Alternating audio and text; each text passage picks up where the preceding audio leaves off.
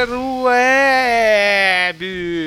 Sejam muito bem-vindos a mais um Inside the Field. Eu sou o Lucas Braga e mais uma vez estamos reunidos aqui, como fazemos toda semana, para falar do que? De NFL, de futebol americano, essa coisa deliciosa e cheia de, de surpresinhas aí para nós. Comigo sempre ele, senhor Bruno Braga. E aí, cara, como está você vai pedir para o seu time para te liberar por causa da Covid? É cheio de surpresinhas, né? Está tal qual um Kinder Ovo essa, essa intertemporada. Pré-temporada, né? Já podemos chamar de pré-temporada, apesar de não ter pré-temporada. É pré-temporada porque tá antes da temporada, então pré-temporada, né? Vamos estabelecer aí. Mas, né, a gente teve todo esse caso aí de muita gente pedindo opt-out da temporada.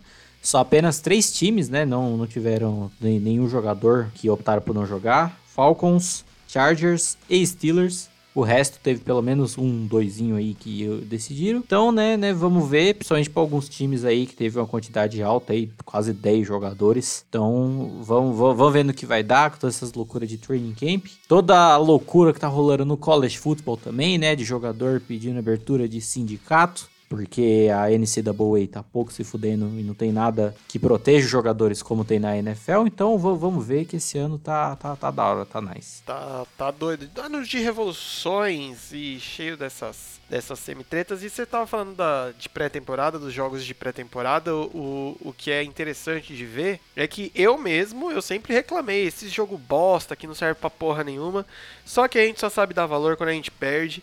E tá fazendo faltinha de ver aquele joguinho bosta, né? Pra gente dar risada, pra gente ficar com raiva. Você vê o quarterback titular joga um drive e não volta nunca mais, né? Porque não tem necessidade. E que se virem aí os reservas dos reservas é da hora. Não, você fica naquela expectativa, né? Tipo, ah, agora o bicho vai entrar. Não, aí não entra, aí não entra, aí não joga. Ou que nem você falou, joga um tempo, um quarto só e já era. Mas enfim, né? A gente sabe a importância desses jogos pra, para a comissão técnica, para os times em si, mas não teremos esse ano. E antes da gente começar a falar aqui a penúltima prévia, olha só, rapaz, o bagulho tá ficando muito perto já. Falta o quê? Um mês, né, para começar? É, hoje, hoje que estamos gravando dia 10 do 8, falta exatamente um mês pro rolê acontecer. Olha aí. Mas enfim, não se esqueça de nos seguir lá no Spotify e no Instagram, porque isso faz diferença pra gente, isso realmente ajuda a gente, o projeto acaba sendo apresentado a mais pessoas, então é só procurar por Inside the Field, você acha o capacete preto e rosa e aí você segue a gente. Para você, amiguinho ou amiguinha que usa outros tipos de plataforma para ouvir podcast, estamos lá também. Você quer ter, tirar essa dúvida geral? É, Anchor FM barra Inside the Field, que lá tem todos, mantém feed, tem link direto para todos os agregadores possíveis e imagináveis que nós estamos disponíveis. Ok? Lembrando que nem a gente também tem falado nos últimos episódios, que para complementar as informações desse episódio aqui, é bom você ouvir o episódio 71 e 72, que a gente fala só de free agents o episódio 75 que a gente fala só do draft da NFC e o 76 que a gente fala de trocas gerais. Beleza? Porque aí a gente aqui a gente pode focar um pouco mais nos times. Certo? E mano, hoje iremos falar sobre a NFC que muitos consideram e por muito tempo foi considerada a NFC mais treta, mais rajada que tem, que é a NFC Sul uma. É, querendo ou não, né, mano? Sempre, sempre sai casca grossa daí pro, pra playoff, né? Sempre, pelo menos, chegando no playoff, pelo menos sempre chega muito galudo o time que sai da NFC Sul, né, velho? É, sempre tem algum time bem forte e até quando tem algum time meio, meio, meia bomba, como teve, sempre teve um ou dois nas últimas temporadas, ele não é um time totalmente várzea, ele é um time que dá, dá um grau aí, que você não pode entrar muito muito suavão para enfrentar eles, principalmente considerando que você vai jogar duas vezes contra, né, no caso da galera da mesma divisão. Então, querendo ou não, ainda se mantém como uma divisão bem, bem truncada, apesar de ainda ter um grande favorito. Um grande favorito para cima, um grande favorito para baixo, né? Mas, principalmente né, nessa última off-season, com a o que pode ser, não sabemos, a ascensão de um, de um time aí, então veremos. Exatamente. E vamos começar falando sobre quem? Bruno, ontem estava assistindo Exterminador do Futuro 2, melhor filme de ação de todos os tempos. Quem faz Exterminador do Futuro 2? Arnold Schwarzenegger. Quem era o arquirrival de Arnold Schwarzenegger na época dos anos 90, anos 80 de filmes de ação? Sylvester Stallone. Quem Sylvester Stallone interpretou no cinema já? Falcão, o campeão dos campeões, então vamos falar de Atlanta Falcons. Boa, começamos bem. Time que mudou de uniforme, muita gente, né, criticou a mudança de uniforme. Eu achei maravilhoso, achei realmente maravilhoso. É, é sou eu muito excitado falando. Na verdade, eu gostei. Eu achei, achei bem, bem, bem, bem bacana, assim. É, eu sempre sou a favor de mudanças, né? Às vezes dá uma ajudada a sair a ziquezira daquele 28 a 3, mas campanha do ano passado finalizada com um 7/9, segundo lugar da divisão. Então vocês verem a inhaca que os, a maioria dos times dessa divisão foram. É, e foi o, o time, como eu falei na, na prévia da, para esse podcast, né, no podcast passado, que foi o time que ele, ele foi contra a previsão da, das estrelas. Porque a primeira metade de temporada do Falcons, dos primeiros oito jogos que eles tiveram a bye week na semana 9, né? Os primeiros oito jogos, eles ganharam um, que foi aquele belíssimo jogo contra os Eagles lá, né? Com aquela jogadinha lá do Julio Jones, final ali para ganhar e tal, belíssimo. Um joguinho apenas. Foram para bye week na semana 9 e aí na semana 10 eles iam voltar enfrentando o seu rival de divisão, o New Orleans Saints, no Superdome. Aí você pensa, já era, né? Não tem nem como. O time, obviamente, vai ser esmagado. E finalmente o Dan Quinn vai ser demitido para a glória do nosso Senhor. Finalmente ele vai cair. E aí o time mete um 26 a 9 no Saints, em pleno Superdome, com o time indo bem, dadas as suas limitações. E aí você fala, ok, o que aconteceu? E aí está falando um time que durante oito semanas venceu um jogo e ainda conseguiu terminar com a temporada inteira com sete vitórias. Tendo uma vitória, inclusive, contra os 49ers. Então, sei lá o que, que é isso. Então, aí vem um questionamento que eu acho que é válido, que é o seguinte, mano, os Falcons, ele é um bom time que precisa aquecer, precisa pegar no embalo ou coisa do gênero, ou é um time que só sabe jogar quando tem a certeza de que, ah, foda-se, já fudeu mesmo, já caguei, então só vamos jogar entendeu? Eu fiquei muito com essa impressão, e não só esse ano, tá? O ano o, o, outro ano eu também fiquei um pouco com essa impressão. Mas enfim, né? Fraquezas principais dessa última temporada foi uma defesa que não existia, basicamente, né? E OL frágilzinha, né? Menino Matheus Ryan tinha que rebolar ali no pocket, né, velho? A defesa era várzea, principalmente a secundária, era tipo nitidamente mal treinado, jogadores bugados, defensive backs que não sabiam, tipo lá, um cornerback vai marcar o wide receiver ali homem a homem, ele não sabe qual tipo de técnica que ele usa, ele não sabe manter para prender a rota, não sabe jogar em press coverage, tipo, horrível. Foi até depois dessa parte da melhora que o time teve, veio muito por conta da defesa, né? Que eles passaram a jogar muito com Foreman Rush, né? A linha defensiva com quatro homens, todo mundo para cima, enchendo ali de defensive backs. Porque, né, se é todo mundo ruim, você junta todos os ruins, deve sair alguma coisa boa, né? E acho que foi isso que deu no final. E essa questão da linha ofensiva, que foi, assim, patética. O Matt Ryan, ao lado de outros dois quarterbacks que falaremos no próximo episódio, os três ficaram empatados como os quarterbacks que mais receberam sacks na temporada passada, com um total de 48, ou seja, é muito sec, velho. É muito sec. Então, assim, tem, tem que proteger o rapaz, porque querendo ou não, é uma das poucas, um dos poucos jogadores que você pode realmente é, botar as esperanças em cima, porque ele é muito bom e é muito subestimado, inclusive, mas passou muito nos problemas do time por conta disso. Cara, são 16 jogos a temporada, é, né? Sim. Você falou de 48 sacks, o Matt Ryan tava tomando uma média de pelo menos 3 sacks por partida. Ele tomou, tá ligado? Então é, é, é, muita coisa, é muito absurdo. E a gente sabe que, tipo assim, é, é legal até ver que, mano, muito desses, dessas sete vitórias aí passa pelo talento do Matt Ryan, que é um cara subestimado. Com uma OL nojenta dessa, você via que o cara tava tirando lei de pedra, digamos assim, né? Ainda mais por não ser um quarterback tão móvel assim, coisas do gênero. Mas é muito complicado. E a defesa é aquele esquema, né, mano? Se você já tá pensando que o ataque não tá conseguindo render muito por problemas da OL, do quarterback não poder trabalhar, e aí você tem uma defesa ainda, mano, mais nojenta ainda, realmente não tem para onde ir. Jogadores de destaque 2019, óbvio que Matt Ryan, é, ele é um quarterback muito bom e às vezes até dá uma leve dosinha de ver ele nesse time, porque ele renderia muito mano, ele voaria muito baixo em outros times. Julio Jones, velho, melhor wide receiver aí de há muito tempo já. Para mim, ele é o melhor wide receiver da liga. Olha aí. É, é porque, eu, sei lá, eu acho que ele é muito dominante. Calvin Ridley, também wide receiver. O Austin Hooper, tight end. E o Alex Mack, center, para fechar o ataque. E na defesa temos alguns nomezinhos que a gente pode citar, que é o Vic Beasley Ed, que a gente também já elogiou bastante esse menino aqui, Grand Jarrett, defensive tackle, e o Desmond Trufant, cornerback.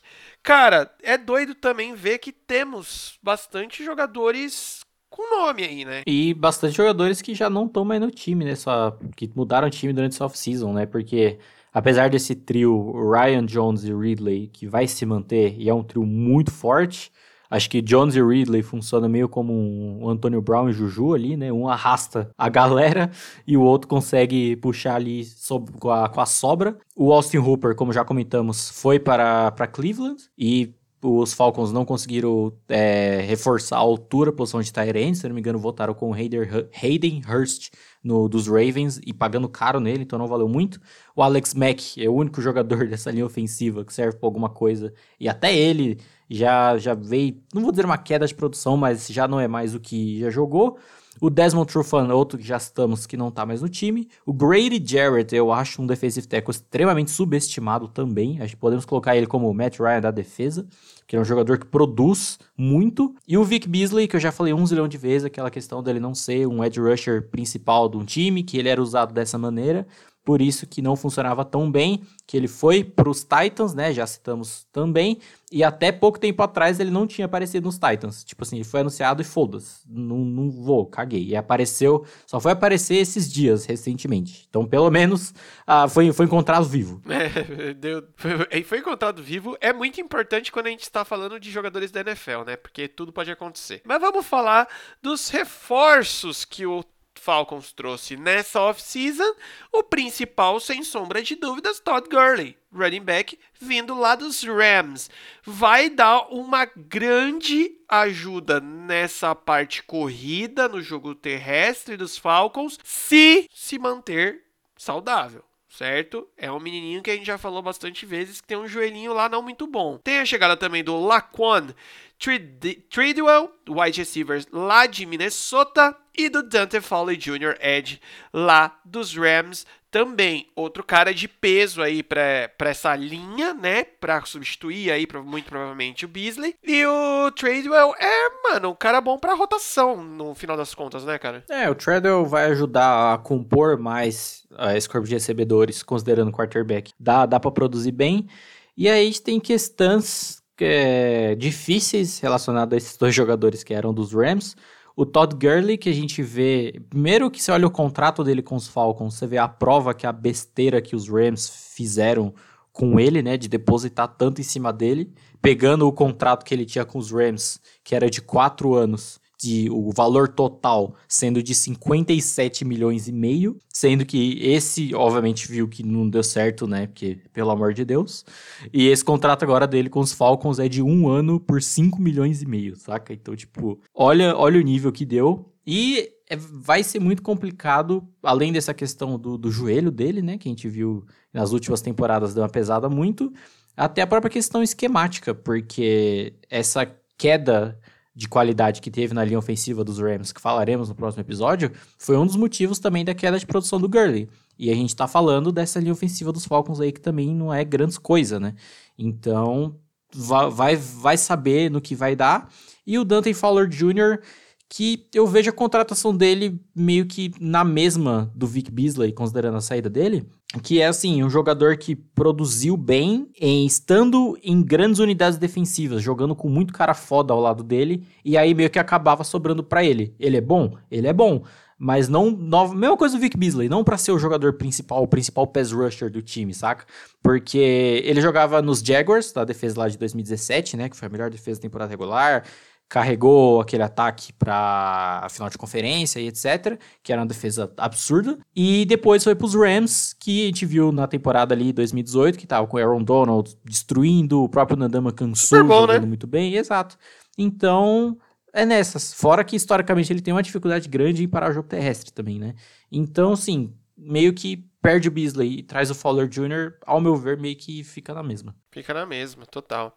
E aí a gente quer falar de desastres naturais, vamos falar do draft de Atlanta Falcons, né?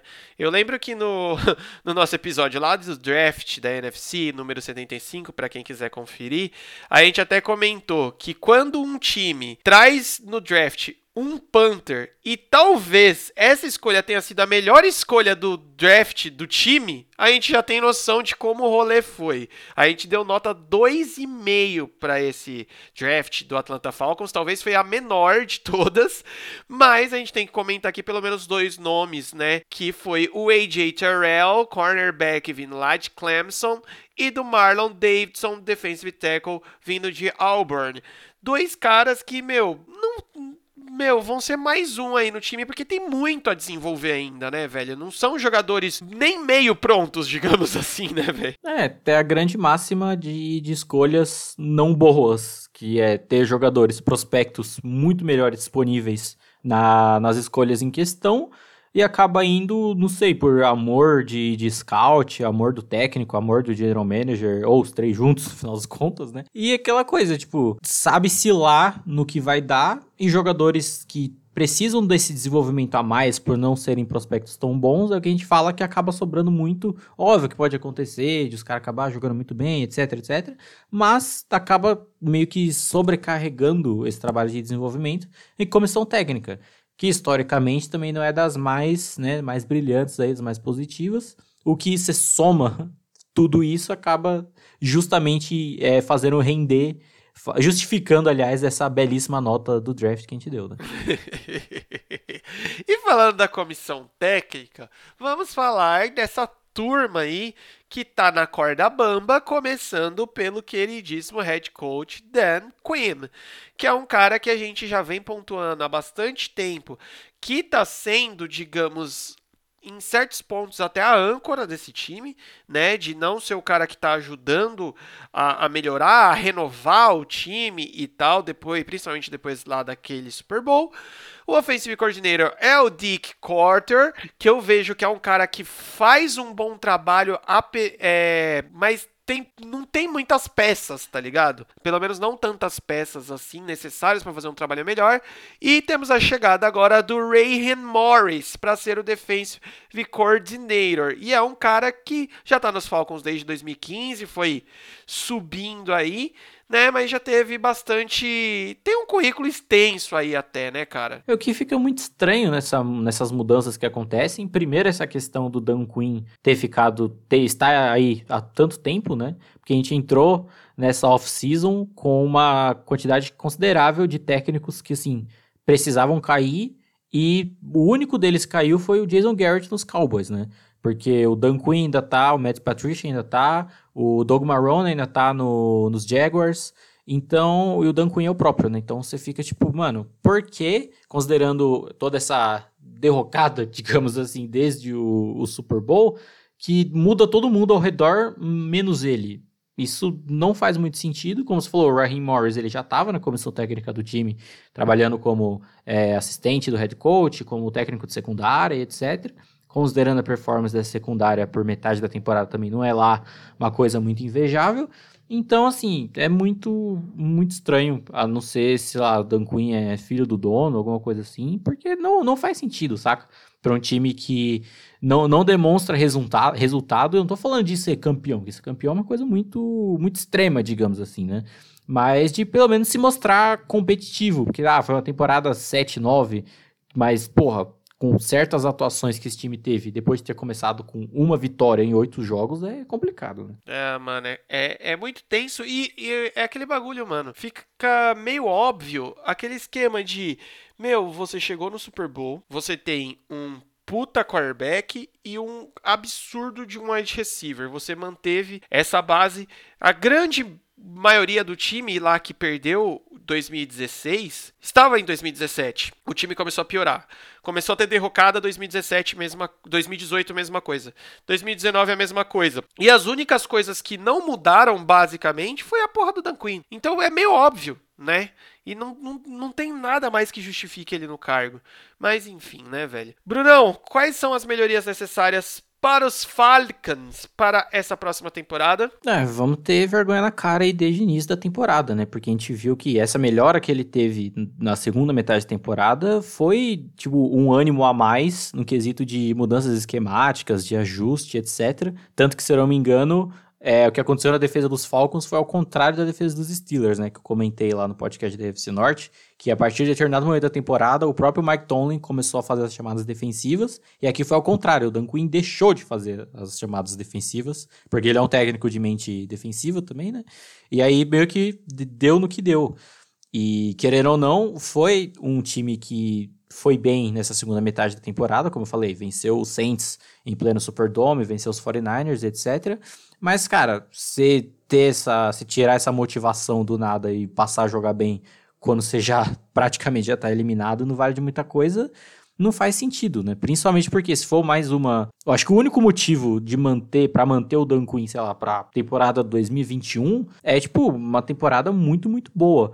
Porque desde o Super Bowl é literalmente uma derrocada, tá ligado? Porque pós ali temporada 2016, 2017, chegou aí pra playoff, mas acho que não foi muito longe, porque bateu com os Eagles, se não me engano, ali no meio, né? Divisional Round, eu acho, não lembro. Aí 2018 até teve uma certa desculpa que antes da temporada começar o time foi devastado por lesões e praticamente a temporada inteira e tá ok. E aí chega em 2019 e continua essa coisa horrorosa, não, não tem desculpa. Então e tem, tem essa necessidade de ter uma temporada muito boa, ao meu ver, para manter esse cidadão no cargo. O que, né, considerando perdas de jogadores importantes, draft, etc., eu vejo muito complicado, né? Mas teremos. Fica a ver. Fica a ver. Velho, o que eu vejo muito dos Falcons, né, que a gente falou já bastante, é que é um time que tem potencial e vai barrar de novo no, no caralho do Dan Quinn. Tipo assim, meu, a gente tem esse, esses poréns que a gente enumerou de defesa, principalmente na defesa, mas no ataque também. Mas é um time que não, não cabe um 7-9, sabe? Você vê uma coisa um pouco melhor. Mas é isso, velho. Vamos dar sequência, porque dos Falcons a gente vai para outro animalzinho que ele não está no céu, ele está no chão que é quem? Panthers, Carolina Panthers, o time que está em pleno rebuild. Aí, falamos de uniforme, Carolina para mim é um dos times que tem o uniforme mais zoado, não gosto. Sério? Eu não gosto desse, dessa combinação preto, azul bebê, branco e, sei lá, prata, que às vezes parece que é o, o a calça do time, não sei. É porque eu acho que é, é um tom de, de de azul ali, muito estranho, tá ligado? Sei lá. Mas enfim, time que terminou a temporada passada com um lindo 5/11, quarto lugar dessa divisão, que foi bem sinceramente falando, não sei como eles conseguiram arranjar esse número 5 aí em vitórias, e que teve como as suas principais fraquezas a ausência total de um quarterback. E, mano, o resto era zona. Então, tipo assim, não ter. Basicamente tinha um cara que tava jogando que nem gente. Do, dois cara, quer dizer, né? Um deles até falou: ah, foda-se, cansei, vou me aposentar nessa merda. É, e muita dessa questão de ser zona passeia pela falta de quarterback, né? Que a gente até comentava. Acho que a única coisa decente é pra comentar sobre Carolina durante a temporada é que toda essa situação do Cam Newton foi muito bizarra e muito triste, até como acabou Porque, mano, foi, ele já entrou a temporada lesionado, aí jogou o quê? Dois, dois jogos, né? Dois, três jogos, que foi terrível, que era nítido que não tinha nenhuma condição de, de jogar. E aí você fica naquela vai, não vai, o time demorou, parece demorou não sei quanto tempo para ele começar a ter algum tratamento, algum tipo de cirurgia. E aí, no, acho que foi no final da temporada já, né? Que o general manager meteu o louco lá, falou: ah. Isso aqui é lá do, do Cam Newton, então fica saudável aí, né? Que senão não, não rola. E aí, deu a impressão que meio que o time todo deu uma brochada. E aí, quando o seu quarterback acaba entrando, que é o Kyle Allen, que é sem condições. E aí, foi deu, deu, no que deu, né? Parece que o time todo deu uma brochada, ficou, principalmente para essa temporada, deu uma vazada numa galera boa, aí reformulou tudo, rebuild e bora que bora para esse, como posso dizer, Tanque, oi, que será? Acaba, acabará sendo, né? Infelizmente não teremos, olhei o calendário, e não teremos nenhum Panthers e Jaguars na, na próxima temporada. Mas ainda assim terão jogos de qualidade duvidosa. Exatamente. Jogadores de destaque em 2019, quem? Quem? Meu mozão, Christian McCaffrey, running back, que teve seu contato renovado aí pelo PIB de El Salvador, né? A gente já debateu bastante isso, mas sem sombra de dúvidas, um dos melhores running backs da liga aí, muita gente batendo aí que é o melhor running back atualmente. Trey Turner, guard aí, e a gente vai para a defesa falar de Brian Burns, um Ed. Luke Kirkley, ê, saudade de você, linebacker, tipo um dos melhores aí desse, dessa última década, sem discussões.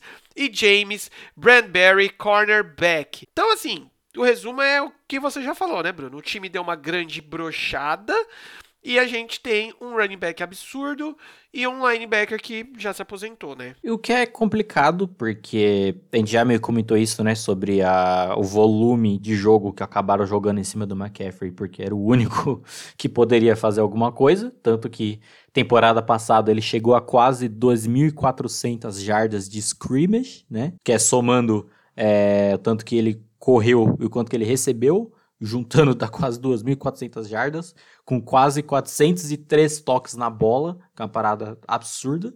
E aí ele recebeu esse contrato bizarro que a gente já comentou e que né, não tem muito mais a comentar.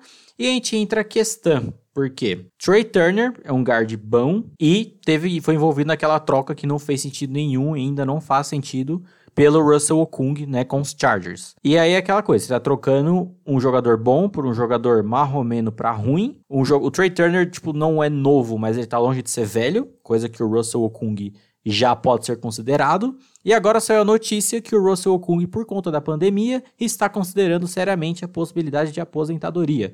Basicamente, os Panthers mandaram o Trey Turner pros Chargers de graça. Só isso. Eles mandaram. Tó. Brian Burns que foi draftado ano passado e foi bem, foi um dos talvez top 5 ali rookies defensivos da temporada passada. O Luquinho, a gente já falou dele, né? Aposentou, triste. É, é muito foda você ver o vídeo do depoimento dele, porque, mano, tá nítido na cara dele que ele não. Um pouco o que aconteceu com o Andrew Luck também, né? Tá nítido na cara dele que ele não queria tomar essa decisão por, por ele mesmo, mas que o corpo dele já, já não aguentava, tava foda. Então, triste, o triste adeus. E o James Bradbury, que era o único cornerback decente que tinha no time, que também não tá mais lá, que a gente citou como um dos reforços, acho que dos Giants, se não me engano. Então, dos jogadores de destaque de 2019, sobrou um running back e um edge indo para sua segunda temporada. E é isso. É isso aí, mano. Não tem mais muito o que falar. E vamos falar então dos reforços, da galera que vai chegar para resolver o rolê ou não Começando por Ted Bridgewater, quarterback lá de New Orleans, que chega para assumir essa grandíssima pica que é esse time. Temos também a chegada do Seth Roberts, wide receiver vindo lá de Baltimore, Robbie Anderson, wide receiver vindo do New York Jets, e eu discordo que Eli Apple seja uma, um reforço, mais um cornerback vindo lá de New Orleans. Então assim, dois wide receivers para a rotação, basicamente. Não vejo. Não é para rotação porque não tem o receiver. Não, né? é. Em, em, times decentes seriam para rotação, mas vão ter que jogar porque não tem outra opção. Ted Bridgewater é um bom quarterback. É um quarterback ok, tá ali. A gente viu que ele conseguiu fazer o New Orleans rodar enquanto o queridíssimo Breeze estava fora, mas ali é fácil de jogar, digamos assim também, né? E o Eli Apple é o Eli Apple, né, mano? A gente, a, a gente dá uma bicuda no rabo desse maluco desde quando ele jogava nos Giants e é isso aí, né? É, o Eli Apple acaba entrando como reforço pela mesma questão, né? Não tem ninguém, então, para quem não tem nada, metade é o dobro. O Roberts e o Anderson até eram wide receivers, não, não vou falar principais, mas do, dos, dentre os titulares em seus times. E o Bridgewater, que ele vem, tipo, pra ser quarterback de, de transição, né? Nesse todo esse processo de tanque. É óbvio que ele não vai ser o quarterback do Carolina Panthers, ele tá aí para ganhar grana e, mano, com certeza que não tá, não tem pressão nenhuma no, nas costas dele, tipo, mano, joga aí, que é aquela coisa, ah, mas ele foi bem no, com o Saints quando o Brice se machucou. Vamos além, vamos comparar coisa rápida. Linha ofensiva do Saints, linha ofensiva do, dos Panthers. E agora com o nosso querido Russell Kung. Ufa. Vai ser assim, mano, Tedinho, ursinho, só vai, irmão. Faz aí e é nóis. Mano, uma linha defensiva que há anos vem sendo montada para não relarem na porra do Drew Brees. É basicamente isso que ele tinha em New Orleans. Ofensiva. É, ofensiva, desculpa. Em New Orleans. E você tinha jogador ofensivo do ano recebendo suas bolas, você tinha um puta running back, tá bom que aqui a gente também tem, mas você tinha um puta running back para desafogar, mano, é, é, é, assim, não tem muita comparação, e também o futuro do Bridgewater dentro dos Panthers vai, de, vai ser muito definido com a campanha que os Panthers vão fazer esse ano e o que, consequentemente, será vindo do draft, né? Porque a gente já falou sobre candidatos aí a escolhas altas no draft e o Carolina Panthers entra forte nessa, nessa briga aí. Mas, enfim, e falar em draft, vamos falar do draft de Carolina, que assim. Foi um draft muito focado em pegar peças defensivas, porém nessa nessa loucura de dizer que não te quero, vou negando as aparências, que nem o Bruno falou, nos Falcons, às vezes, mano, a galera se apaixona por certos jogadores e deixa passar coisa muito boa, assim, de graça, né? Que foi o que aconteceu. Mas os Panthers trouxeram o Derrick Brown, defensive tackle lá de Elborn, e Junter Gross Matos, Ed de Penn State, e o Jeremy Chin, safety lá de Sulphur, Illinois. Cara, jogadores aí que vão compor, vão ajudar, mas tinha jogadores melhores nessa posição na, nas escolhas do, do, dos Panthers, né, velho? É, foi complicado, porque, tipo, ao mesmo tempo que quando você olha ao, ao, todo, assim, o geral. Ele foi um draft muito coeso, foi um draft tipo, com sentido e um propósito, e nesse quesito eles até, de certa forma, foram bem. Mas teve essa questão, porque o Derek Brown, ele é o melhor defensive tackle da classe, ok. E, e ele era, tipo, ele já estava sendo cotado em praticamente todos os mock drafts que a gente via, em sair na escolha dos Panthers, porque todo mundo tinha certeza que o Isaiah Simmons já teria saído antes. Mas ele não saiu. Ele estava disponível. E assim, parar pra pensar que você perde um Luke Kuechly e traz um Isaiah Simmons, óbvio, não tô querendo comparar os dois, pelo amor de Deus. Mas o que o potencial do Isaiah Simmons é muito desse. Quem assistiu, quem viu o Isaiah Simmons jogar sabe que é versatilidade, o cara muito inteligente, etc, etc. Então seria muito bom. E foi a mesma coisa, eu cheguei a comentar isso na época do draft. A escolha do Derrick Brown foi ruim? Não. Mas, né, dá, daria ali pra ser melhor. Principalmente nesse processo de um time que não vai ganhar nada por agora, não vai fazer nada agora, né? Mano, eu, eu fico imaginando, tipo assim, a sala de. A, do draft lá, né? O QG dos caras no, nesse ano, no caso, a, a, sala pessoal de cada um, né? A casa de cada um. E aí, tipo assim, eles, mano, não, o, os caras não vai deixar o, esse mano cair no nosso colo, então, ó, a gente vai de Derek Brown. Tamo Derek Brown, Derek Brown, Derek Brown, Derek Brown, Derek Brown. Aí, a escolha do Panthers, eles, Derek Brown! Aí os caras, mano, mas você viu quem tá disponível? Tipo, tem gente disponível? Caralho, Puta, agora já foi. Aí já tava lá o, o, o Gudel falando, ah, escolha dos Panthers, Derrick Brown. E aí foi isso, mano. É, é a única justificativa que eu penso. e o Jeremy Chin foi uma escolha bacana também, dada onde ele saiu. E o Gross Matos, que era um jogador que eu tinha medo, eu falei isso no pré-draft, dele vir muito overrated, que tinha uma galera muito empolgada com ele. E da onde ele saiu, foi segunda rodada, se não me engano, né? Ele saiu, foi uma escolha ok, e é um jogador que tem um potencial bacana. Então, assim, a única coisa que a gente pode esperar um mínimo de qualidade nesse time para a próxima temporada é linha defensiva. Porque além dessas escolhas, ainda tem o Kawan Short lá, o próprio Brian Burns que a gente citou, o Christian Miller, caso ele melhore em relação ao seu primeiro ano, que ele também foi draftado ano passado. Então, pelo menos linha defensiva tem uma base bacana aí. Exato. E aí a gente cai na comissão técnica, que talvez é o principal ponto do rebuild desse time, porque tá todo mundo novinho chegando a milhão para reformular essa bagaça toda, começando pelo head coach Matt Rule, o offensive coordinator John Brady e o defensive coordinator Phil Snow. O que chama atenção nesses caras é que a maioria teve uma passagem muito rápida dentro da NFL como coordenadores, todos os coordenadores, nenhum chegou a ser, ser head coach, alguns assistentes e coisas do gênero. O Matt Rule, ele chega como treina ganhando, tendo ganho o, o, o prêmio de Coach of the Year pela Big 12 e Coach of the Year pela AP Big 12 lá, que nada mais é do que treinador do ano, do último ano, né, do, do college. Da conferência Big 12. É, do né? college da Big 12, que é, mano, ele treinava desde 2007 o, nossa, eu falei 2017, né? Tá certo. O, o, time de Baylor, também ele trouxe de lá, que fazia parte da comissão técnica dele, o Phil Snow. E o Joe Brady era um cara que tava lá em LSU. Então, tipo assim, tem um salto a, a ser feito aí, né, cara? A gente comenta muito sobre essa diferenciação entre o futebol americano jogado no college e o futebol americano jogado na NFL, né? E isso ficou muito explícito no próprio Cliff Kingsbury, né? Que a gente detalha mais no, no próximo podcast, que aí tem bastante coisa para falar em relação a isso. Mas o que eu acho curioso do, do Matt Rule é que, tipo, você olha no, no, histórico dele, ele, tipo, ele não é necessariamente um técnico de mente ofensiva ou mente defensiva. Porque ele trabalhou dos dois lados, como coordenador e assistente dos dois lados. Então, tipo, ele não tem um, um foco exato. Isso é muito curioso. Eu quero ver como isso se sai em um time de NFL, principalmente um time que está se refazendo do zero, que, né, que vai ser montado por ele, basicamente. Então, tendo essa liberdade, acho que dá para ter um mínimo de, de decência aí no que vai ser feito. E o Joe Brady, que, mano, tendo sido parte desse time de LSU em 2019, né? Ele era coordenador do, do jogo aéreo e técnico de wide receivers, que acho que dá para falar que a LSU de 2019 é um dos melhores times da história do college, e muito por, pelo trabalho da comissão técnica. Então, acho que vem para substituir meio que a altura o North Turner, que era um coordenador ofensivo que eu gostava muito, que ele foi contratado em 2018 para os Panthers. Ele faz um trabalho muito bacana. Eu gostava daquela temporada 2018, enquanto o time estava bem, o que ele fez em volta do Cam Newton, mas mantém nessa, né?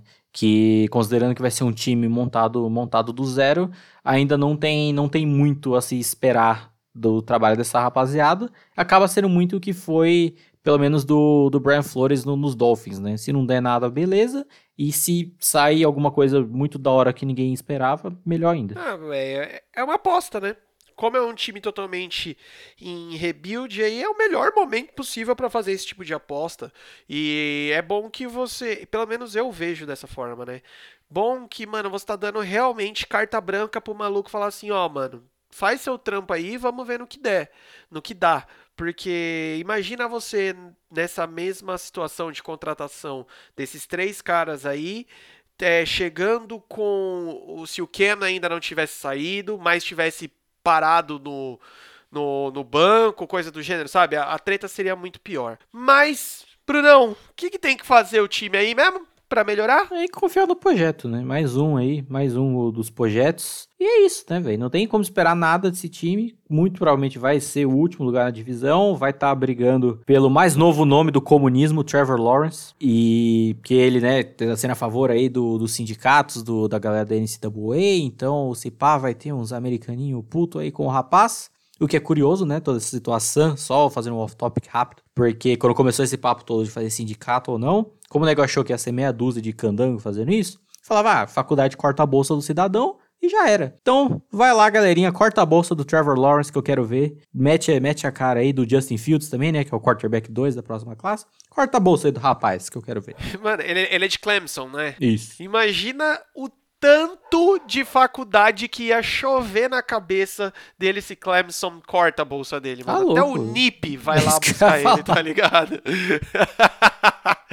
Mas enfim, é isso aí, velho. Panthers já deu por hoje. Então, vamos falar de quem? Do time que representa o totalmente uma classe religiosa aí, estamos falando de New Orleans Saints. O time que terminou a campanha de 2019 com um 13-3, primeiro lugar da divisão. Breeze machucou, Breeze voltou e caíram para Minnesota no Wild Card em pleno Superdome. É muito engraçado como o Superdome perdeu muito dessa mística, né, cara, de puta lugar difícil pra caralho de jogar. A galera tá chegando e foda-se, é mais um campo agora, parece, né? Aí é você que tá falando, não tem nada a ver com isso. Lucas Braga 35, Instagram do Cidadão, fica, fica à vontade aí. Mas o que é mais curioso é um time com 13 vitórias tendo que jogar wild card. Isso que é o foda. Ser NFC, o bagulho é louco, né, irmão? O bagulho é foda. Ah, agora esse, esse ano, a partir desse ano agora é certeza, né, que só vai ter uma folga, né? Não tem muito que não tem muito que falar. Mas enfim, as fraquezas na temporada passada foi umas são chamadas ofensivas um tanto quanto questionáveis e a secundária que, mano, que acabava sendo maquiada aí, né, pelas vitórias, né, principalmente pelo por times que eram meio meio meia bomba, né, com relação à parte ofensiva da bola, talvez. É assim, essa questão das chamadas ofensivas, ela é meio, meio complexa, porque, tipo, foi um trabalho muito bem feito pós-lesão do Breeze, né, com a vinda do, do Terry Bridgewater, que tirando o jogo contra os Rams, que foi o que ele saiu no meio, todos os outros que jogaram com o Bridgewater, eles venceram, então ficaram invictos. Tanto que a gente até, lá no começo, a gente hypava o Sean Payton como um provável técnico do ano por conta desse trabalho, né, por ter conseguido manter o time no- nos trilhos. Mas na reta final, eu acho que teve uma, uma bagunça em relação a isso, mas até parei pra pensar agora, contando aqui eu que fiz a pauta, né? Se o problema era direto relacionado a chamadas ofensivas, ou apenas chamadas ofensivas, ou essa queda de produção que principalmente o Drew Brees vem tendo na reta final das temporadas, que não é de hoje, não é dessa última temporada, não é das últimas duas temporadas. Isso vem acontecendo e já tá virando uma regra quase. Chega ali na reta final da temporada, ele começa a cair muito de produção. E apesar de estar na outra temporada, teve toda a questão da polêmica, né? e Enfim, mas esse wildcard contra os Vikings, ele jogou muito mal. Ele jogou muito, muito mal. Era passezinho curto. Tanto que eu até lembro nitidamente desse jogo que eu falei, mano, o Breeze não vai fazer nenhum passe longo. O primeiro passe longo que o time completa foi o Taysom Hill que fez. E eu tava me irritando com isso, eu mandei no nosso grupo do, do Zip Zop, falando, mano, o Breeze não vai fazer nenhum passe longo. Primeiro passe longo que ele faz, ele é interceptado. Eu fiquei tipo, ué, ué. E essa questão da, da secundária e umas vitórias que vinha ali contra os times meio meia bomba, é uma coisa que eu fui pensando em relação a isso, porque era uma desculpa que eu não gostava, eu falei muito na temporada passada de falar, tipo, ah, só pegou o time bosta e ganhou, mas ainda assim acabava sendo uma coisa que pesava, porque você teve, por exemplo, vitória contra o Dallas Cowboys por 12 a 10, sofrendo pra ganhar dos Bucks, sofrendo pra ganhar dos Jags de 13 a 6, tipo, oi. Teve umas paradas, é, 34 a 31 contra os Panthers. Teve uma- umas bizarrices dessa, fora essa, essa própria derrota contra, o, contra os Falcons que eu falei, na volta da bye week deles. E é muito estranho, saca? O time que dá essas apagadas. E do jeito que apaga, considerando que o principal jogador é meio que, não o grande responsável, mas um dos grandes responsáveis por isso. Cara, eu acho que é muito importante a gente falar sobre o caso do Breeze, porque é muito nítido, tá ligado? Essa queda de rendimento. Eu acho que quem, quem não assume isso é realmente a galera muito clubista, muito fã do Breeze. Mas, cara, eh, eu acho que eu, particularmente, acabo até colocando um pouco mais de responsabilidade dessas, dessas derrotas aí, desses, desses casos na, na conta dele, porque se tem uma mística e se tem uma expectativa em cima dele. É, então eu acho que sim, é, a, a comissão técnica deveria se preparar mais para isso, tá mais esperta com isso, porque também não foi nessa última temporada que aconteceu, nem na última. Faz tempo que o Breeze, quando chega na pós-temporada, já não tá aguentando mais. É, a gente também já debateu muito, já falou muito da polêmica lá do, do ano anterior, que teve a falta, mas a gente sempre lembra aqui que antes da falta, o Breeze perde a bola numa interceptação ridícula, tá ligado? Não, antes não, antes depois. Da, depois, depois da falta, numa quarta descida extremamente forçada e desnecessária, ele é interceptado. Então, nesse jogo dos, do Minnesota, ele tava totalmente apagado desde o começo e não teve nada de tipo, ah, ele tomou um porradão no começo do jogo, ou sei lá, ou, ou tava sem o Michael Thomas, por exemplo.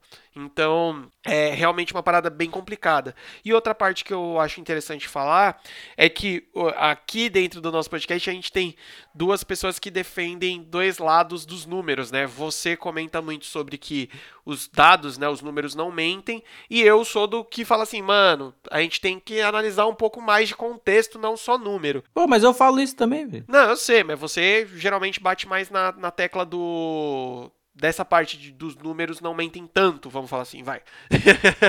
Porque esse 13-3, como você acabou de falar, ele foi muito maquiado da galera que só olhava, tipo assim, é, vitória ou derrota, né? Não via o contexto do jogo, não via esses perrengues sendo passado durante o jogo. E teve muita gente que ficou surpreendido quando a gente falou assim, irmãozinho, pegar os Vikings, do jeito que os Vikings tá vindo embalado, é passível de tomar piaba. Não, como assim? O New Orleans toma piaba dos, do, dos Vikings, New Orleans com Breeze, a porra toda. A gente avisou. Então, assim, é um time que, infelizmente, eu, eu acho que, infelizmente, né, no caso, sofre muito com hype, velho. Acaba sofrendo muito com hype, porque sempre é um time que vai vir com mais, mais pose do que às vezes bola, tá ligado? Mas enfim, vamos falar de jogadores de destaque de 2019. Temos Drew Brees, porque apesar de tudo isso que eu acabei de falar, ainda é um jogador absurdo. Apesar de ter perdido alguns jogos, né? Um, acho que três ou quatro jogos por causa da lesão no dedão. Mostrou que isso não abalou tanto ele, porque quando voltou, voltou jogando muito bem. Michael Thomas, wide receiver, melhor jogador ofensivo do ano. George Cook, tight end. Ryan Ramsky, offensive tackle aí, senhor que faz Drew Brees não morrer. E aí temos do lado defensivo do rolê Cameron Jordan, né, de um dos melhores da liga, Marcus Davenport que ajuda a compor essa linha bonita, Demarius Davis, um fantástico linebacker, Marshall Lattimore, cornerback e Marcus Williams, safety. Essa defesa também, ela é, ela é casca grossa demais, né, velho? O Demario Davis, acho que dá pra falar que é atualmente um dos melhores linebackers da liga, principalmente em pressão, e até um pouco subestimado. O Marcus Davenport, que foi uma questão bem polêmica na época do, do draft, se não me engano, e tem muita gente que acha que, que até hoje ele não rendeu o que os Saints pagaram nele.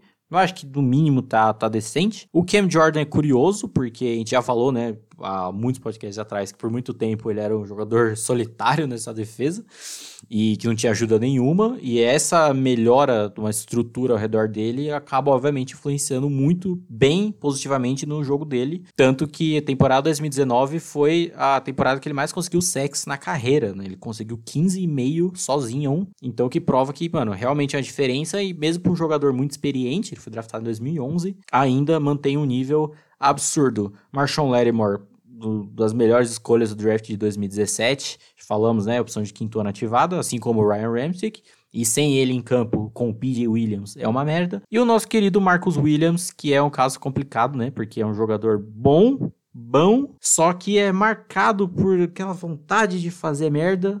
E o primeiro é o milagre de Minnesota, né? Fantástico, que o cidadão, ao invés de dar o tackle no Stephon Diggs, resolveu dar o tackle no cara do próprio time. E nessa temporada que ele também aprontou, né? Foi aquele incrível jogo contra os 49ers, foi um tiroteio da porra, que é ali na reta final, os Niners precisando de um, acho que só um field goal, né, pra ganhar o jogo. Garoppolo faz um passo pro George Kittle, que o, o Kittle sai arrastando três negros junto com ele. Nosso querido Marcus Williams vai lá e comete um face mask no cidadão, que dado o avanço que o Kittle já fez, mais o avanço da falta, os 49ers conseguem o field goal para ganhar o jogo. Então é complicado, é complicado o caso desse cidadão.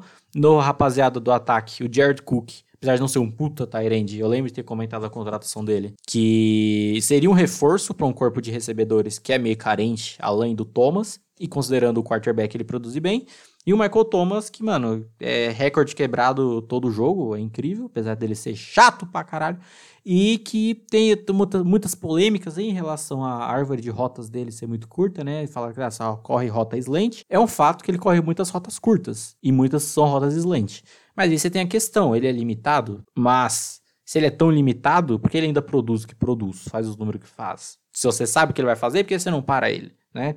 É uma questão, questão complexa. Complexa. É tipo o Rooney lá, o, o, da Holanda. Ah, todo mundo fala que ele vai puxar pra esquerda e bater. Tá, porque ninguém parava ele. Mas enfim. Rooney da Holanda, essa foi foda, hein? Tá bom. Principais reforços da off-season. Se a gente tava. Tem gente que falava, ah, só tinha o Michael Thomas pra receber bola. Toma aí Emmanuel Sanders vindo lá do San Francisco 49ers. E a dor do meu coração dentro dessa off-season, Malcolm Jenks para finalizar essa secundária ali, safety vindo de Filadélfia. Então, tipo, duas contratações de off-season precisas assim, mano. Aquela que, tipo, Falenzão abrindo a Alpe, assim! Emmanuel Sanders, para complementar os corpos de recebedores, assim, mano, como chega como wide receiver 2, sem nem, sem nem pestanejar. E o Jenkins, né, retornando, retornando a casa, um cara muito experiente, um safety que joga, é um cara versátil, você tanto cobrindo passe no fundo, tanto mandando em blitz. E aí, junto aí com o Marcos Williams, fazer a dupla MM lá no fundo do campo. Puta, pode crer. Que saudade da porra desse cara. E no draft, a gente tem a chegada aí. É, primeiro, né? Saints teve apenas quatro escolhas nesse draft. E assim, né, mano? É, draft não vai trazer tanta coisa para esse time, né? Porque não, a esperança do time não tá nisso, né? Não, não, precisa botar essa carga toda no draft. Mas trouxeram aí o César Ruiz, center de Michigan, e o Adam Tautman, tight de Dayton. É, o César Ruiz foi escolha de segunda rodada, certo? Na época não tinha escolha de primeira, obviamente. E foi uma escolha bacana, assim, de complemento de, de linha ofensiva, que já é uma linha ofensiva com uma unidade muito, muito fechada. E talvez deve ter alguém ali descendo para jogar como guard, alguma coisa assim. E o Adam Troutman, que, como falamos dessa classe cocosenta de Tyrants, é um dos caras que veio bem considerando o ataque de, de Dayton, no quesito de considerando o nível baixo da classe, o Trautmann é um dos que eu mais via que, pelo menos em um esquema bem feito, com um bom quarterback, que dá para produzir. Então, assim, não é aquele cara talentoso, mas saindo aí terceira rodada, se eu não me engano, que é forte ofensivamente, que é bem esquematizado, bem chamado, etc. Tá, tá de boa, de buenas. Tá bom, tá bom. Comissão técnica do Santos, né? Dispensa apresentações. Head coach Sean Payton, que nem o Bruno falou, até muito durante por muito tempo a gente estava considerando ele como é, head coach do ano. O offensive coordinator Pete Carmichael e o defensive coordinator Dennis Allen. Galera que tem um trabalho muito sólido dentro do Saints, mas como eu comentei quando eu estava falando lá do Drew Brees, eu acho que era uma galerinha, principalmente o Sean Payton, teria condição de armar o time de uma forma melhor quando, vim, quando vem essa queda do Breeze, tá ligado? É, porque, assim, Pete Carmichael tá aí pra cumprir tabela, né? Que o coordenador ofensivo é o Sean Payton, nosso querido João Dória. E, mas, mano, é muito... É complicado, né? Porque, tipo, o Sean Payton é um head coach, tipo, top 5 da liga, fácil. Mas tem essas paradas. Fora que é muito, muito, muito cabeça dura, né? O cidadão meio, meio, meio chato também. Todo mundo se é meio chato, né? Convenhamos. E aí é bizarro. Não, não tem como. Você não chega num, num, num, consenso, sabe? Sim, mano. É, é complicado, mano. Apesar de, que nem você falou, é, um, é uma comissão técnica muito absurda. Muito. Em qualquer outro time faria muita diferença. Só que eu vejo às vezes muito. Sei lá também, mano. Até. É um, parece que é uma comissão técnica que se abate muito também quando vê que a vaca tá indo pro brejo. Eu não vejo tanto um poder de reação vindo do, da comissão técnica, tá ligado? Se precisa virar um jogo, vai ser totalmente dos jogadores. Não vai ter aquela comissão técnica que vai falar, não, calma aí, respira, vamos resolver o rolê, entendeu? É, é. É. Cara, pra gente fechar, quais são as melhorias necessárias para essa temporada do Saints? Assim, todo esse hype que tem em volta do Saints tem motivo. Porque jogador bom tem e tem tudo que é lugar do, do time, né? Em todos os, todos os setores. Mas ainda assim, mano, falta essas consistência, principalmente em jogo decisivo. E complementando o que eu falei no, no hype da, da, do podcast passado, né? Que a coisa que eu falei que eu não lembro exatamente como eu falei do Saints, mas que a temporada, eu vejo a temporada 2020 sendo que um pouco ou vai ou racha pro Saints, e eu não digo isso pelo simples fato de, tipo, ah, todo ano vem forte, consegue uma boa campanha em temporada regular, chega em playoff e vaza. E mas a questão é que toda essa queda de produção que o Breeze vem tendo em praticamente todo final de temporada há alguns anos. É óbvio a idade batendo, né? Porque querendo ou não.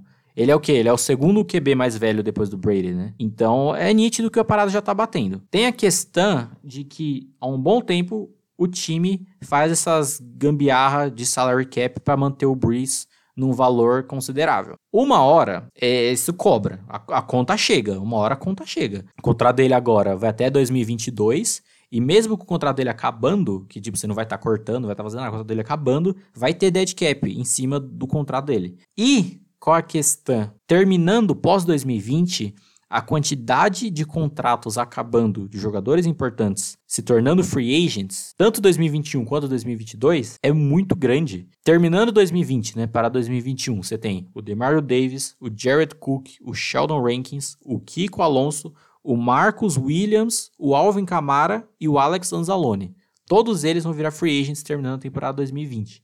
E terminando a temporada 2022, aliás, terminando 2021 para 2022, além do término do contrato do Breeze, você tem o término do Emmanuel Sanders, do Marshawn Lattimore, do Marcus Davenport do Ryan Ramchick e tem mais alguém importante? Não, não tem, só essa galera mesmo. Então, você soma essa quantidade de jogador com contrato acabando. Ah, o salário cap vai aumentar. Sim, o salário cap vai aumentar. Mas ainda assim, é muita gente. E tem, já tem outros jogadores que ainda vão se manter em contrato com contratos caros, que é o cara do caso do Cam Jordan e terminando 2022 com esse dead cap que ainda vai manter do Breeze. Então, assim, 2020 é é para ser a justificativa desse hype de uma vez por todas, cara, porque assim, qualquer qualquer resultado que não seja a, a taça, que não seja lá Drew Brees, dia 7 de fevereiro de 2021, em Tampa Bay, levantando o Vince Lombardi, para mim, não vou dizer fracasso, porque é muito forte, né?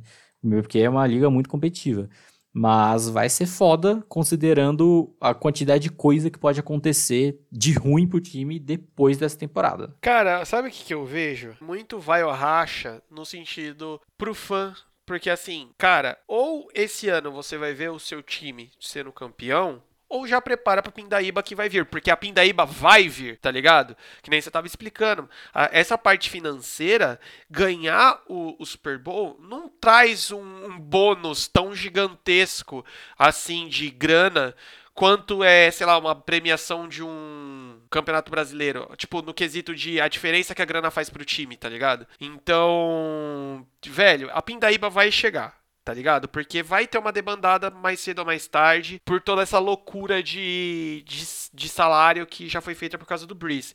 Então, assim, você soma isso que toda tá tudo aí, velho. É só ir, tá ligado? É só ir. Então, acho que é muito muito nessa pegada, velho. Mas é um time mega capaz, né, velho? É, é difícil. Sim, assim, ainda é o grande favorito da divisão, ainda é um time muito, muito forte. E também não vai ser surpresa nenhuma se acabar chegando pelo menos Campeão, obviamente, mas chegando ali numa final de conferência, etc.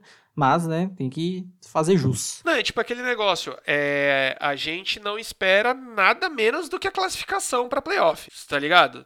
A gente ficaria muito surpreso se não classificasse. Ah, classificar e cair, cair nessa de A, de novo, né? Mas não classificar que seria o bizonho. Mas enfim, agora, Brunão, já colocou seu óculos, passou um protetor solar e tirou a camisa? Por quê? É festa, né? É festa porque estamos indo para Tampa Bay falar dos Buccaneers. O time, sem sombra de dúvida, mais hypado do ano, né? Não só pelo lado positivo da coisa. Time que terminou 2019 com um 7/9, terceiro lugar da divisão aí, e teve como principais fraquezas um ataque louco do caralho, que só ia, só, mano, vai ver o que, que dá aí. Uma OL frágil e uma secundária quase que inexistente aí de tão fraca. O time do Buccaneers no ano passado foi muito bizonho, né, cara? Porque arrancava umas vitórias. Eu acho que arrancava vitórias principalmente porque nenhum time conseguia se preparar direito pra essa loucura que era o ataque, né, principalmente. É, porque no ataque você tinha essa doideira vertical, que era eles corriam pouquíssimo com a bola, era passe atrás de passe atrás de passe. E James Winston pode não ter muita coisa, mas confiança ele tinha, né? Então vai, só vai. Não é à toa que deu, né, 30, 30 touchdowns e 30 interceptações, né? Per perfeitamente equilibrado. Per provavelmente concorrendo ali a jogar defensor do ano, né, James Winston, com várias interceptações, mais que todos defensive backs da liga. E Bruno, onde que esse menininho tá agora mesmo? Foi pro Saints, né? Olha aí, futuro, futuro da franquia. Não, mano, eu lembrei porque eu vi recentemente, porque tá saindo foto pra caralho, né, da galera que mudou de time com os uniformes novos. Ele com o uniforme dos Saints, todo meninão. Se o Breeze machucar, já, já sabe como, como vai ver, né? Que, que beleza. Deixa que vem. Além disso, tinha essa questão da linha ofensiva, que ali a proteção era muito frágil, principalmente na, nas pontas da linha, né? E uma secundária que é muito estranho na, na, na, unidade defensiva como um todo, porque quando passamos aí para os jogadores de destaque, tipo, os Bucks têm um front defensivo muito cabuloso, mas passando deles, não tinha ninguém. O que não é de todo mal, considerando o pós-draft, considerando que ainda eram jogadores relativamente novos, que ainda tem essa evolução a ser feita. Mas se vai ser feito ou não, não sabemos, porque a situação era, era feia. Era estranho. Jogadores de destaque 2019, temos a dupla, talvez, né? A melhor dupla de wide receivers, discutível, mas Chris Godwin e Mike Evans absurdos de jogadores. O Tyrande O.J. Howard também ajudava bastante. E aí a gente vai para essa defesa, esse front defensivo, é o box que a gente gosta de falar. Temos a Dama Su, Jason Pierre-Paul, Shaquille Barrett como Ed. Mano, essa linha é realmente muito pesada. E os dois linebackers, Lavonte David e o David White. Cara, cara, a galera Sim, né? É que eles falou. A parte da frente ali da defesa, o bagulho pegava. O foda era o, era o fundo mesmo, né? Exato. O Devin White foi draftado ano passado, né? A dupla ali do, dos Devins com ele e o Devin Bush. E foi uma escolha alta até, e foi justo. Era um prospecto bom. E apesar de ainda ter coisa ali a melhorar, essa segunda temporada dele tem tudo para ser muito, muito boa. Principalmente considerando que tem o Levanta David do lado dele, que é um puta linebacker. Esses dois, Nadama Kansu e o JPP, são jogadores que, tipo assim, já tiveram tempos, tempos mais áureos, né? O grande destaque do Nadama Kansu nessa temporada é a lei do ex que ele aplicou ali para cima dos Rams. E o JPP, que ainda é um jogador que produz, e eu pessoalmente gosto muito desde a época dos Giants. Então, como eu faço a pauta, eu coloco aqui, eu gosto do JPP, ponho ele, foda-se. Mas o Shaquille Barrett, cara, foi o, tipo, um monstro brigou ali fortemente por jogador defensivo do ano. Terminou a temporada com humildes 19 sacks e meio, sozinho, cidadão. Jogou pouco, graças a Deus, e era uma grande presença, porque querendo ou não, você tinha o Sul, Pierre Paul e até a galera do meio da, da linha gerando uma pressão boa, e o Barrett, que muitas vezes gerava pressão sozinho e fazia o sec e parava a jogada. Essa galera do ataque só tem a complementar e realmente se firmar para essa temporada, tendo um quarterback, né? Então, pelo menos nesse quesito já tá tudo bem, bem estruturado, né, de recebedores. Exatamente. Principais reforços dessa off-season, parece que o Tampa Bay tava com tempo, pegou carro, foi lá pra Várzea no domingo às 9 horas da manhã para ver o jogo do quê? O jogo dos aposentados, o jogo do, dos veteranos, né? Porque eu vi uma galera falando que se essa porra desses três fulano aqui tivesse sido pegado ali na, em 2014, 2013, talvez, o bagulho ia ser louco, né? Mas a gente tá em 2020, galerinha. A gente tá falando da chegada de Tom Brady, quarterback lá de New England, Rob Gronkowski, Tyrant saindo da aposentadoria e voltando para jogar com seu querido Titio Tom, e LeSean McCoy, running back de Kansas City. Tá aí o grande plot twist do time, né? Que isso que vai definir se vai ser um time que vai ou não vai. A gente já falou bastante de Tom Brady, a gente já falou bastante de Gronkowski. E o Alexandre McCoy, apesar de ter um carinho enorme dentro do meu coração, porque jogou muito na época dos Eagles, é um running back que estava ativo saudável em Kansas City, mas nem jogando tava, nem relacionado o cara era, né, velho? É, na reta final não. No início até, até ia, mas, né, sem condições, né? Perdeu o lugar pra um cara que nem draftado foi, que foi o Damian Williams. E, sim, esses reforços, né, direto do Pro Bowl de 2014, né, uma, uma beleza. E, cara, é difícil, porque o McCoy, ele provavelmente ele vai ser aquele power back pra entrar em terceira pra um, tá ligado? E que, pelo amor de Deus. O que é bizarro, porque tem essa questão do ataque, como ele vai funcionar com o Brady, que com certeza não vai ser do mesmo jeito que funcionava com o James Winston no quesito de passe, passe, passe, passe, passe, e passe longo, por sinal. O Gronkowski é, que, é muito questão do empolgou, né? Porque volta à aposentadoria, já é nítido que não queria jogar em New England mesmo. E o preço que estão pagando nele, que veio no mesmo contrato, se não me engano, que era New England, então. É, né? O jogador voltando à aposentadoria, um histórico de lesão, e já tem Tyrande bom no time, então não sei. E o Tom Brady, né, que pelo menos tá feliz ainda, vai ganhar dinheiro pra caralho. Que, mano, o cara não precisa, óbvio, mas já tem um contrato grande com os Bucks. E você olha aquelas, aquelas coisinhas a mais, tá ligado? De bônus de jogo de playoff, de não sei quantos touchdowns. E nossa, mano, é, é muito dinheiro, velho. Muito dinheiro. Pelo menos o velho tá feliz e é isso que importa. É a primeira vez na vida que o velho vai ganhar dinheiro, tipo, a grana que ele merece, digamos assim, né, velho? Porque. É, esse pá, sim. Ele sempre foi um, um, jogador que abriu bastante mão da grana que ele poderia receber em New England para poder de, ter um salary cap mais gordo pro time e, consequentemente, ter mais jogadores, né? Claro que se, se a gente fosse falar pela, pelo peso histórico do Tom Brady, o contrato dele seria maior do que do Mahomes, né? Mas não, não é o caso aqui. Principais escolhas do draft dos Bucks foi o seguinte, né, mano? Eles tentaram focar em vamos proteger o idoso que lança a bola, né? Tipo, mano, talvez melhor draft dessa, dessa divisão, Bruno? É, se pá que sim, né? É que também não, o nível não tá tão alto, né? Vamos falar. É porque, assim, por exemplo, o draft dos Panthers, ele é bom, mas ele é bom num contexto muito específico, né? Então... Enfim, eles trouxeram o Tristan Wirfs, offensive tackle lá de Iowa, e o Anthony Weirfield Jr., safety lá de Minnesota. Lembrando que a gente abriu e falou de todos esses caras lá no episódio 75, tá? É, sim, o Winfield Jr. entra nessa questão da secundária jovem, então dá, dá, tem espaço à evolução para se tornar uma secundária decente para a segunda temporada. Segunda temporada ou a próxima temporada. E o Tristan Wirfs, que foi uma escolha, tipo, mano, muito boa, principalmente por essa necessidade que eu falei da, das fraquezas da OL frágil, de ter as pontas da linha muito frágil. E, mano, tem que proteger, porque te viu Tom Brady com a linha ofensiva frágil temporada passada, como, como foi, né? E não foi nada bom. Então é bom, bom proteger o véio aí. O velho agradece. o velho agradece é foda. E já teve, não sei se você viu, Lucas, um, eu lembro se foi, acho que foi um rookie também que foi draftado agora, que ele falou, acho que ele postou no Twitter, não lembro dessa entrevista, que ele falou assim, mano, o Tom Brady me deu oi hoje. Ah, eu vi, eu vi. Que perguntaram, tipo, pra ele, ah, e como que tá o training camp, né? Como que tá lá, tipo, tá ali, né?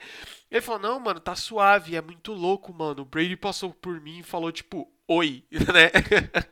Você é louco. Mano, ah, ah, uma coisa que eu queria, que eu pensei muito tempo antes, e aí chegou, chegou o momento. Imagina o grupo do Zap do Bucks. O momento que o Bruce Arians chegou lá, Bruce Arians é aquele cara esquentado, né, que protege, mas xinga todo mundo, aquele bem, bem, bem maneirado técnico. E aí falou, mano, temos temos o quarterback para 2020 e 2021, quem sabe, né? Tom Brady é nosso. Imagina, caralho, cuzão, é nós. Será que eles já tinham tirado o James Winston do grupo? É um problema. Não, tiraram, velho. Tiraram, porque o James Winston tá, tá, tá felizão lá no, lá no Saints, tá ligado? Mas eu não duvido que, pelo histórico do Bruce Aaron, ele não mandou nenhum falou, valeu. Só, tipo, um dia o Winston acordou, foi olhar o zap e tava lá. Você foi excluído do grupo. Mas, enfim, né? É, porque até o Bruce Arians não aguentava mais, né? Né? verdade. Já vamos falar da comissão técnica, o head coach Bruce Arians, que, mano, é um cara que tem um histórico gigantesco aí dentro da NFL. Foi o principal responsável pela formulação daquele time lá do, dos Cardinals, né, de 2000 e 14? 14, 15 por aí, que era um time bacana. É, que, que, era um time bem, bem legal. Chegou o ano passado nos Bucks, né? Não tinha muito o que fazer, mas tá aí, é o cabeça desse, desse rebuild também, não deixa de ser um rebuild no time. Temos como offensive coordinator o Byron Leftwich e o defensive coordinator Todd Bowles. Velho, uma equipe que se você pegar pelo peso e o currículo, vai dar no que dá, né? O Boulos é um daqueles caras que, em trabalho de head coach, ele não foi nada bem. Mas, como coordenador defensivo, vai e vai, vai bacana, considerando as peças que, que já tem aí, essa evolução que, que deixa em aberto ainda da secundária. É bacana. E o Bruce Arians, que, tipo, ele, ele meio que bancou, né, essa, essa contratação do, do, do, Brady. E ele é, tem esse histórico de ser um cara que meio que não molda os quarterbacks, mas consegue dar uma, uma lapidada. Óbvio que ele não vai fazer isso no Brady, né, porque pelo amor de Deus. Mas que vai ter ali uma, uma conexão direta no quesito experiência. E se rolar certo ali entre os dois, um amor que nem rolou com o Rodgers e o LaFleur, tem, dá pra, dá pra, dá pra dar nice. Ah, você falou de não vai lapidar o Brady, mas o Brady já tá todo meninão morenão aí falando que este ano é o ano do quarterback móvel. É o ano do quarterback móvel. Já lá vem aí, ó. Co... Cara, esqueci o nome do, do, do, cara. Michael Vick que se cuide, mano. Tom Brady tá aí, ó. Michael Vick que se cuide, mano. Se encher muito saco, lança com a esquerda também. Brunão, qual é as melhorias pra esse time aí? então, defesa não se sustenta apenas pela rapaziada que tá na frente, porque não funciona muito bem. Mesmo que mantenha o nível, né? O Barrett jogando absurdos, Devin White evoluindo, etc. Só isso não adianta de muito. E esse ataque que, mano, vai ter que rolar uma, uma adaptação aí pro Tom Brady, porque já foi o tempo que ele já não é mais um grande passador em profundidade. Ele principalmente um pocket passer. Isso é uma polêmica. É verdade, né, gente? Considerando o ataque que eu comentei, que com o James Winston, mano, era muito passe e pouca corrida com a bola, que, mano, tem que ser adaptado isso. Porque era uma coisa que dos, nesse Patriots, desses dois últimos, assim, principalmente no último que foi campeão, né, em 2018, era muito isso, né? A linha ofensiva, que eu comentei muito, linha ofensiva, fullback, o próprio Gronkowski bloqueando muito bem. Ah, um jogo corrido que funcionava, era aqueles drives longos, longos, longos, mas que terminava com touchdown, com ponto, que é o que importa. E o time foi o quê? campeão. Então, assim, tendo esse, essa adaptação, porque o Evans e o Godwin são wide receivers de ameaça de fundo de campo. Ambos. Todos são rápidos, correm rotas bem. Então, assim, no corpo de wide receivers, não sei se vai ter alguém como slot. Provavelmente usam o O.J. Howard ou o próprio Gronkowski no slot. Não duvido, né? Entrarem com os dois tight ends. Então, assim, a adaptação tem que ser feita e vamos ver se vai se vai funcionar, se vai funcionar no final das contas. Porque o Brady não vem numa boa temporada, a gente sabe. Mas potencial e jogador, porque querendo ou não, é, em termos de recebedores, está muito melhor, anos luz do que os Patriots do ano passado. Tá, então o hype, de certa forma, faz sentido. De certa forma, faz sentido, sim. E, mano, pra mim é óbvio que 90% do ataque dos Bucks vai estar tá com dois Tyrants em campo, sim. Porque, mano, tem Tyrant bom, então vamos usar, cara, tá ligado? Não tem por que não usar, certo? É, eu acho que o Bruce Aaron tem bastante experiência é, e capacidade para montar um time ah, dessa forma que não fique repetitivo tá ligado? Fique facilmente marcável. Mas a gente já comentou muito que tudo vai depender de qual Tom Brady vai aparecer, porque a gente já falou bastante também das limitações que ele estava apresentando nessas últimas temporadas.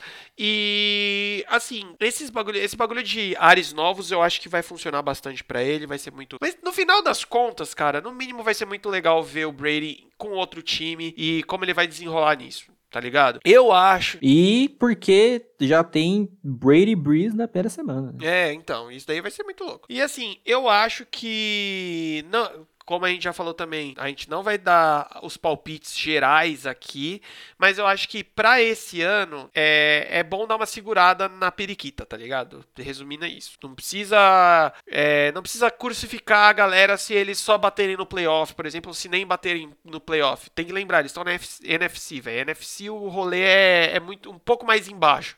Não é que nem o Brady estava acostumado que era jogar com a bunda a, a temporada regular e que ia classificar, tá ligado? Mas mas enfim. Aí é você que tá falando novamente. Sou eu que estou falando novamente.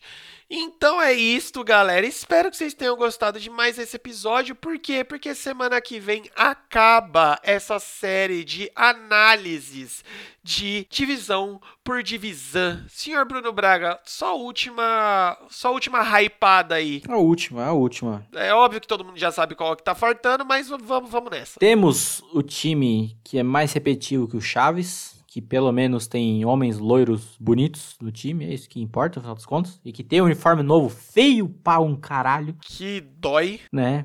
Temos o time que pagou com traição a quem sempre lhe deu a mão. Foi uma coisa triste. Triste ao lembrar de tanto que eu falei. Nossa, vai ser pica pra caralho. E foi essa, essa coisa aí. Temos. É uma divisão, para pra pensar agora, com muita gente bonita, né, mano? E temos o, o nível mais alto da, da beleza na liga, né? Da boniteza que existe nos esportes mundiais. E depois do Cássio, obviamente. É, claro. E o último time que vai ser o, provavelmente o time que vai mais melhorar, que tem um técnico muito bonito, com uma casa absurdamente foda, que no draft a gente olhou e falou: Meu amigo, esse cara aí tá bem. Então podemos definir a NFC Oeste, que né, tu já sabe o que é, como a divisão mais bonita da NFL. É mais bonita e, mano, a, assim, a gente já falou em outros episódios de, nossa, essa divisão tá aberta, de tão trecheira que tá, tão bagaceira que tá. A Oeste é pelo outro lado, né? Tá aberta porque todo mundo tá vindo de certa forma com o pau na mão, né? Não estamos falando que ele está extremamente duraço veiudo, mas todas estão vindo aí para lutar pelo seu espaço ao sol. Então é isso, galera. Não se esqueça de nos seguir no Instagram, no Spotify, como eu já havia dito. Procura lá por Inside the Field Podcast que você acha a gente para você não perder nada de novo que a gente vai postar, porque terminando essas prévias, o que, que a gente vai fazer? Você saberá se você nos acompanhar, rapaz! Então é isso. Muito obrigado novamente, senhor Bruno Braga. Estamos próximo do fim desse nosso trabalho lindo, que é essas análises, mas próximos do início da NFL. Qual é a sua sensação? Ah, que é, é da hora, né? Caso tudo, tudo dê, dê certo aí. Porque essa próxima divisão vai ter coisa para um grande caralho para falar. Aí a gente dá uma, uma enxugada depois. E aí quando volta pro, pro hype, os dois episódios pré-temporada de vez que aí vai ter um monte de coisa para falar, tem, tem polêmica, tem muita coisa doida. E, mano, vai. É o hype que apenas, apenas cresce, tá ligado? Lembro no, no ano passado, quando, mano, chegou lá Bears e Packers, quando veio o cara lá, que esqueci o nome, o Kicker, e mandou a bicuda para começar o jogo. Eu falei, puta que pariu, começou, que, que beleza. Nossa, dá até um, um leve tremelique, assim, você fala, ai, caralho. É, treme o lábio, assim, você fala, ai, ai. E aí que, mano, tudo bem que vai ser Chiefs e Texans, né? Mas a gente vê numa sequência de jogos merdas abrindo a temporada, então que seja mais um, porque só, só manda, só manda. Só, só vem porque, que nem você diz, né? Pra quem não tem nada, o dobro é o meio. Que? Não, não é isso. Mas enfim, foda-se. É isso aí. Semana que vem estamos de volta. Segue nós, segue o barco, segue o hype e adeus.